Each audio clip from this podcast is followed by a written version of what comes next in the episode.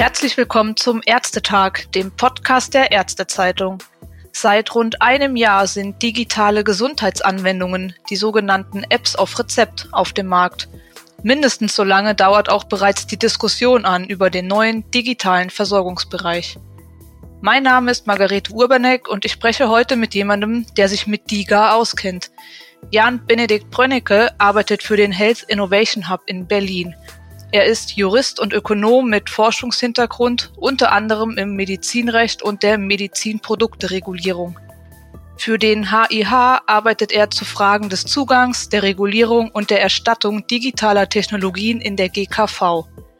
Herr Brönnecke war unter anderem an der Entwicklung und Implementierung des DIGA Fast Track beteiligt. Guten Tag nach Berlin, Herr Brönnecke. Ja, hallo Frau Urbanek, vielen Dank für die Einladung. Herr Brönnecke, bevor wir später einen Blick auf die Rolle von DIGA im Gesamtbild der digitalen Versorgung werfen, lassen Sie uns vorab einmal kurz auf DIGA im Allgemeinen blicken. Was macht eine App zur DIGA? Wie ist Ihr Weg in die Versorgung?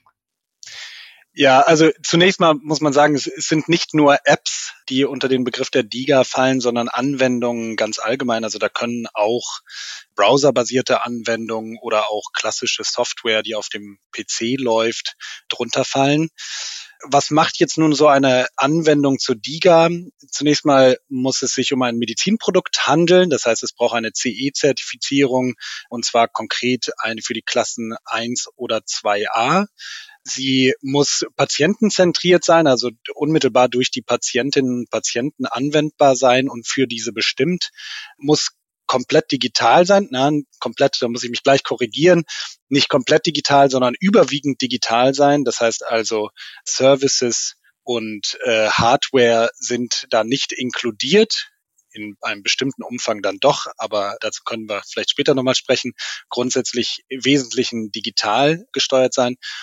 Und wir haben bestimmte Zweckbestimmungen, die sind so ähnlich, wie wir das aus dem Medizinprodukterecht kennen. Also Erkennung von Krankheiten, Behandlung von Krankheiten, Linderung von Schmerzen und so weiter. Was nicht darunter fällt, sind Funktionalitäten so im Bereich der Fertilität oder auch der Prävention. Und wenn nun eine Anwendung also diese Anforderungen erfüllt, die Definitionsmerkmale der DIGA erfüllt, dann kann für diese Anwendung ein Antrag gestellt werden beim BfArM auf Aufnahme im DIGA-Verzeichnis und sobald die Anwendung dann in diesem Verzeichnis gelistet ist, äh, ist sie grundsätzlich vergütungsfähig im Rahmen der gesetzlichen Krankenversicherung. Sie haben es angesprochen, die Zulassung und Nutzenbewertung läuft über das BfArM, das Bundesinstitut für Arzneimittel und Medizinprodukte. Warum ist es so? Ja, zunächst einmal muss man sehen, als wir uns das erste Mal mit digitalen Technologien beschäftigt haben, haben wir natürlich schnell festgestellt, dass die bestehenden Verfahren zur Bewertung von Technologien und zur Aufnahme in den Leistungskatalog der gesetzlichen Krankenversicherung nicht wirklich geeignet sind. Also wir brauchen natürlich bei digitalen Produkten müssen wir spezifische Anforderungen abfragen, etwa im Bereich des Datenschutzes, der Datensicherheit oder auch der Interoperabilität.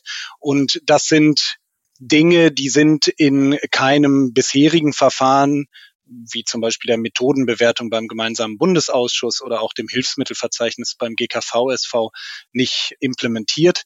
Das heißt also, wir mussten grundsätzlich entweder ein bestehendes Verfahren ändern, und zwar nicht unerheblich, oder halt ein komplett neues Verfahren schaffen. Und natürlich haben wir uns auch überlegt, ob man digitale Produkte in die bestehenden Verfahren irgendwie einschließen könnte. Das Methodenbewertungsverfahren beim GBA ist da nicht so richtig passend, auch wenn das immer mal wieder angeführt wurde, weil die Methode grundsätzlich, also die Untersuchungs- und Behandlungsmethode, wie der Name schon sagt, grundsätzlich etwas ist, das die Ärztinnen und, und Ärzte nutzen, davon Gebrauch machen, diese anwenden. Und bei den digitalen Gesundheitsanwendungen wollten wir ja gerade etwas in den GKV-Katalog bringen, das von den Patientinnen und Patienten direkt genutzt wird. Und die Methodenbewertung hat darüber hinaus, das muss man auch sagen, sie bewertet zwar eine Methode und lässt sie dann für den ambulanten Bereich gewissermaßen zu, also die niedergelassenen Ärztinnen und Ärzte dürfen die Methode dann anwenden. Das sagt aber noch überhaupt nichts aus über die Vergütung für Medizinproduktehersteller, die ein für diese Methode notwendiges Medizinprodukt entwickeln. Daneben, was eigentlich relativ gut gepasst hätte, wäre das äh, Hilfsmittelverzeichnis gewesen. Also, dass man solche digitalen Technologien als Hilfsmittel schlicht ansieht, also so wie ein, eine Unter-AMG-Stütze oder ein Hörgerät. Da haben wir so ein bisschen das Problem, dass der GKVSV, also der Spitzenverband Bund der gesetzlichen Krankenversicherung, so nicht dinglichen Medizinprodukten also Produkten, die nicht, nicht anzufassen sind, sehr skeptisch gegenübersteht. Es gibt da zwar Softwareprodukte, also zum Beispiel für so Sprachsoftware für Menschen mit Sprachbehinderung oder auch für Menschen mit Sehbehinderungen Software, die Texte vorlesen kann. Aber äh, grundsätzlich sind die da sehr zurückhaltend. Und wir müssen auch sehen, dass das Verfahren zur Aufnahme im Hilfsmittelverzeichnis nicht gerade transparent ist. Wir haben jetzt zwar seit Oktober 2019 die bereits im Jahr 2017 angedachte Verfahrensordnung für die Fortschreibung und die Aufnahme im Hilfsmittelverzeichnis. Aber die konkreten Anforderungen, die ein Produkt erfüllen muss, um in das Hilfsmittelverzeichnis aufgenommen zu werden, die sind nach wie vor relativ schwer zu fassen, muss man sagen. Daneben, wie gesagt, also konkrete, spezifisch digitale Anforderungen gibt es da im Bereich des äh, Hilfsmittelverzeichnisses eigentlich nicht. Also ich weiß nicht genau, ob der GKVSV, die sind da auch etwas verschwiegen, ob der GKVSV bei den Softwareprodukten, die sie da nutzen, solche Dinge wie Datenschutz, Datensicherheit tatsächlich abfragen und in welchem Maße sie das tun. Naja, und äh, so hat man sich dann also entschlossen, das, äh, da ein ganz neues Verfahren zu etablieren. Warum beim BfArM? Ganz naheliegend natürlich, BfArM ist eine nachgeordnete Behörde des äh, Bundesministeriums für Gesundheit. Das heißt, das BMG kann da relativ gut nachsteuern. Wir sind hier im Bereich eines ganz neuen Verfahrens. Da gehen wir davon aus, dass sich da viel ändern wird und das nicht genauso bleiben wird. Wir sehen das auch schon. Es wurde jetzt schon angepasst, auch mit den letzten Gesetzgebungsverfahren. Das geht natürlich leichter, wenn man da eine nachgeordnete Behörde hat, der man in einer Verordnung relativ klar Angaben machen kann, wie es zu ändern ist, so ein Verfahren. Daneben ist auch ein Punkt, dass wir schon sehen, bei digitalen Technologien brauchen wir relativ schnelle Verfahren. Also digitale Technologien zeichnen sich vor allen Dingen dadurch aus, dass sie sich ständig ändern, dass da ständig Updates gemacht werden müssen. Das kennt jeder von seinem Heim-PC oder von seinem Handy, auch äh, von seinem Smartphone. Da müssen Updates gemacht werden. Und die Frage war so ein bisschen, wie fit sind da GKVSV und GBA in so einer Rolle, in der sie relativ häufig dann auch nachsteuern müssen und auf diese sich schnell ändernde digitale Technologie dann auch ein schnelles Verfahren irgendwie aufsetzen müssen.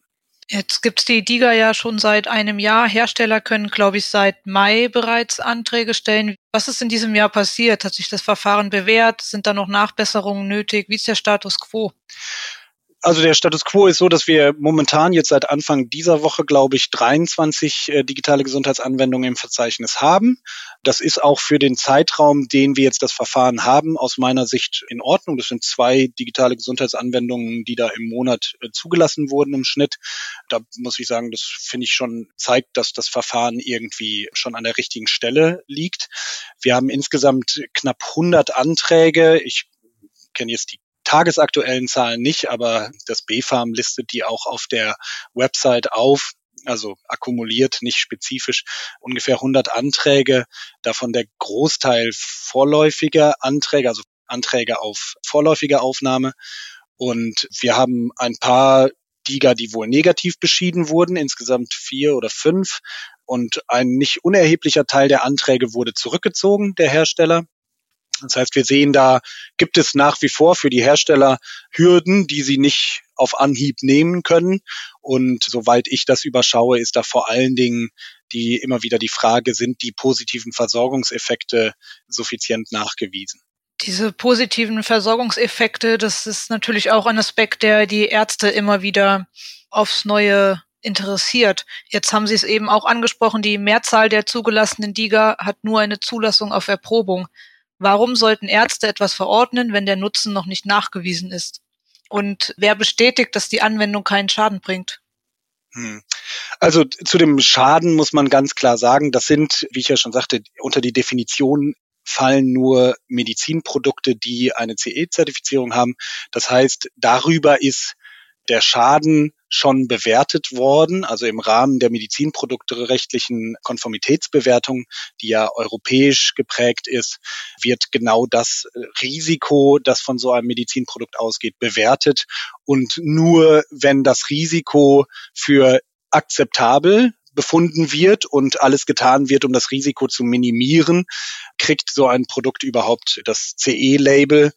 Das kennen wir alle, das ist auf Pflastern aufgebracht, auch unter AMG-Stützen äh, bis hin zu Herzschrittmachern implantierbaren. Also da ist das Risiko also jedenfalls schon mal grundsätzlich erfasst und bewertet worden und für okay befunden. Also, dass die Anwendung keinen Schaden bringt, sollte damit eigentlich sichergestellt sein. Jedenfalls genauso sichergestellt wie bei dem implantierbaren Herzschrittmacher oder bei dem Pflaster. Warum nun Ärztinnen und Ärzte etwas verordnen sollen, wenn der Nutzen noch gar nicht nachgewiesen ist? Also zunächst mal, der Nutzen ist ja auch bei der Erprobung nicht gar nicht nachgewiesen, sondern es besteht gewissermaßen ein Potenzial. Die Hersteller müssen, wenn sie einen Antrag stellen auf vorläufige Aufnahme ins DIGA-Verzeichnis und dann kriegen Sie diese zwölfmonatige Erprobungsphase, innerhalb derer Sie die Evidenz nachziehen können. Dafür müssen Sie zunächst mal grundlegend nachweisen, dass da die Chance besteht, dass ein Nutzen besteht. Und das tun die in der Regel über relativ kleine, so Pilotstudien gewissermaßen. Und müssen natürlich auch ein Konzept zum Nachweis des Nutzens innerhalb der Erprobungsphase vorlegen. Das heißt also, es ist nicht komplett ohne irgendein Nachweis des Nutzens, sondern es ist eher ein nicht suffizienter Nachweis des Nutzens. Das ist so ähnlich, wie wir das auch bei Erprobungsrichtlinien des GBA kennen. Ja, also wir stellen ein gewisses Potenzial fest und sagen, wir wollen das jetzt, wir brauchen mehr Evidenz, um die finale Entscheidung zu fällen, aber wir sehen das Potenzial und lassen das deswegen in einem bestimmten Rahmen schon mal in die Versorgung kommen. Ärztinnen und Ärzte müssen sich natürlich immer irgendwie ein eigenes Bild verschaffen, ob sie davon überzeugt sind. Das äh, ist genauso bei Arzneimitteln und Hilfsmitteln. Und ich muss auch sagen, also was die Erprobungsphase und die Kritik an der Erprobungsphase angeht und dass da der Nutzen noch nicht nachgewiesen ist, wenn wir uns anschauen, was Akteure im Gesundheitswesen sonst so tun, ich sage nur individuelle Gesundheitsleistungen, alternative Medizin, äh, Selektivverträge, Off-Label-Use, auch die Nutzung von Medizinprodukten im Krankenhaus, das sind alles Punkte, wo wir den Nutzen kaum bis gar nicht, jedenfalls nach Maßstäben der evidenzbasierten Medizin, nachgewiesen haben. Und trotzdem wird das ganz, ganz häufig und vielfach in der Welt da draußen genutzt und irgendwie verkauft, auch wenn wir jetzt von den Eagle zum Beispiel sprechen. Also da ist es ein bisschen, vielleicht auch ein bisschen hypokritisch, wenn man bei der DIGA-Erprobung ein Riesenproblem sieht und bei diesen anderen Leistungen aber nicht. Und nach, bei der Erprobung muss man sagen, spätestens nach 24 Monaten, also das äh, der längste, längst mögliche Erprobungszeitraum, spätestens nach 24 Monaten muss der positive Versorgungseffekt belegt sein, sonst fliegt die DIGA raus. Und das ist halt bei den benannten Leistungen Igel, Alternativmedizin etc. nicht der Fall. Die werden uns vielleicht noch bis in alle Ewigkeit begleiten in diesem Gesundheitssystem, ohne dass ein Nutzen nachgewiesen wäre. Lassen Sie uns mal kurz einen Blick werfen auf die DIGA in der Versorgung. Wie ist die DIGA Ihrer Meinung nach im Gesamtbild der digitalen Versorgung einzuordnen? Sie ist ja kein singuläres Objekt. Ja, genau. Also die DIGA sind nicht nur selbst Therapeutika, sondern die sind natürlich eingebettet in einen größeren Kontext der Digitalisierung der Gesundheitsversorgung in Deutschland. Ähm, es wird immer mal wieder gefordert, dass Deutschland für die Gesundheitsversorgung eine Digitalstrategie bräuchte oder so etwas. Meistens meinen die Leute, dass man ein langes Papier irgendwie verfassen sollte und in die Welt schicken sollte, damit man weiß, wo soll die Reise hingehen. Wer aber genau hinschaut, sieht auch, dass wir, obwohl wir so ein Papier nicht haben, das hat weder der Gesetzgeber noch das Ministerium noch hier der Health Innovation Hub erarbeitet, wir haben so ein Papier nicht und dennoch lässt sich erkennen, dass wir natürlich eine, eine größere Strategie haben. Und wenn wir an solche Dinge denken wie Videosprechstunde, die sich jetzt gerade in der Corona-Pandemie durchaus bewährt hat. Home-Monitoring-Möglichkeiten für chronisch Kranke, die elektronische Patientenakte, die mit Daten gefüttert werden soll, E-Medikation, das E-Rezept verzögert sich, aber irgendwann kommt es dann hoffentlich. Die Infektionskontrolle, die wir jetzt hatten während der Pandemie, auch mit der Corona-Warn-App, all solche Dinge, die stehen natürlich in einem großen Kontext, der vor allen Dingen durch interoperable Daten dann auch gesteuert wird. Also man muss sich die DIGA auch vorstellen als ein Datenhub, in dem Daten longitudinal über die, den Zeitraum der Erkrankung oder bei chronisch Erkrankten auch lebenslang durchaus gesammelt werden können und zum Beispiel in die elektronische Patientenakte gespeist werden können. Und wir haben jetzt auch mit dem Paragraphen 374a im SGB V dafür gesorgt, dass äh, Hilfsmittel und Implantate die Daten erzeugen und ausleiten, dass die Schnittstellen schaffen müssen, damit digitale Gesundheitsanwendungen, die diese Daten brauchen, diese Daten auch nutzen können. Also da zeigt sich so ein ganzer bunter Strauß an Einbettungen und Querverbindungen zwischen diesen verschiedenen Anwendungen, sag ich jetzt mal, also nicht nur digitalen Gesundheitsanwendungen, sondern auch Videosprechstunde und so weiter, die vor allen Dingen durch Interoperabilität möglich gemacht werden und die natürlich dafür sorgen können, dass wir am Ende des Tages ein ein Point of Care haben, der überall ist. Also der nicht nur im singulären Besuch bei meiner Ärztin oder meinem Arzt oder im Krankenhaus besteht, sondern der da ist, wo ich ihn brauche. Also Point of Care is everywhere, könnte man sagen. Das wäre vielleicht sowas wie das, das, große, das große Bild. Sie hatten jetzt eben auch einmal ganz kurz den Aspekt der Hardware angesprochen. Das heißt, oder auch erwähnt, dass die gar nicht nur Apps sind, sondern auch durchaus einfache Internetanwendungen. Dann ist es ja doch nicht überall der Point of Care. Ja, dann genau, dann ist es nicht überall, aber immerhin doch häufiger anzutreffen als nur bei meinem Arztbesuch. Nicht? Also man muss sich das ja so vorstellen, also so chronisch Kranke zum Beispiel, die laufen ja dann sehr regelmäßig zu ihren behandelnden Ärzten, ob es nun der Diabetologe oder der Hausarzt oder sonst wer ist. Die können aber nichtsdestotrotz zwischen diesen Arztbesuchen können die natürlich an ihrer Krankheit arbeiten, Dinge tun, die dafür sorgen, dass es ihnen besser geht. Und das ist genau der Punkt, wo die DIGA einsetzt. Und wenn wir das kombinieren mit Home Monitoring und der elektronischen Patientenakte, das heißt, die behandelnde Ärztin kann auch zwischendurch in der EPA vielleicht mal nachgucken, wie entwickeln sich bestimmte Werte bei den Patientinnen und Patienten. Bewegt sich Frau Meier tatsächlich oder sagt sie mir das nur jedes Mal, weil sie sich so ein bisschen schämt, dann äh, sehen wir, dass da jedenfalls eine, eine umfassendere in den Alltag integrierte Versorgung dank solcher digitaler äh, Technologien möglich scheint. Ja. Die für Ärzte und Patienten beidseitig natürlich Vorteile bietet, wenn das alles mal so ausgereift ist, genau. Und jetzt stehen ja auch die digitalen Pflegeanwendungen in den Startlöchern. Können Sie dazu noch zwei, drei Worte sagen? Ja, klar. Die DIPA, also die digitalen Pflegeanwendungen, sind das äh, Pendant zu den DIGA im SGB 11, also in der gesetzlichen Pflegeversicherung, sind aber, also sind auch grundsätzlich ähnliche Anwendungen, die aber in einigen doch relevanten Punkten dann doch sehr unterschiedlich sind.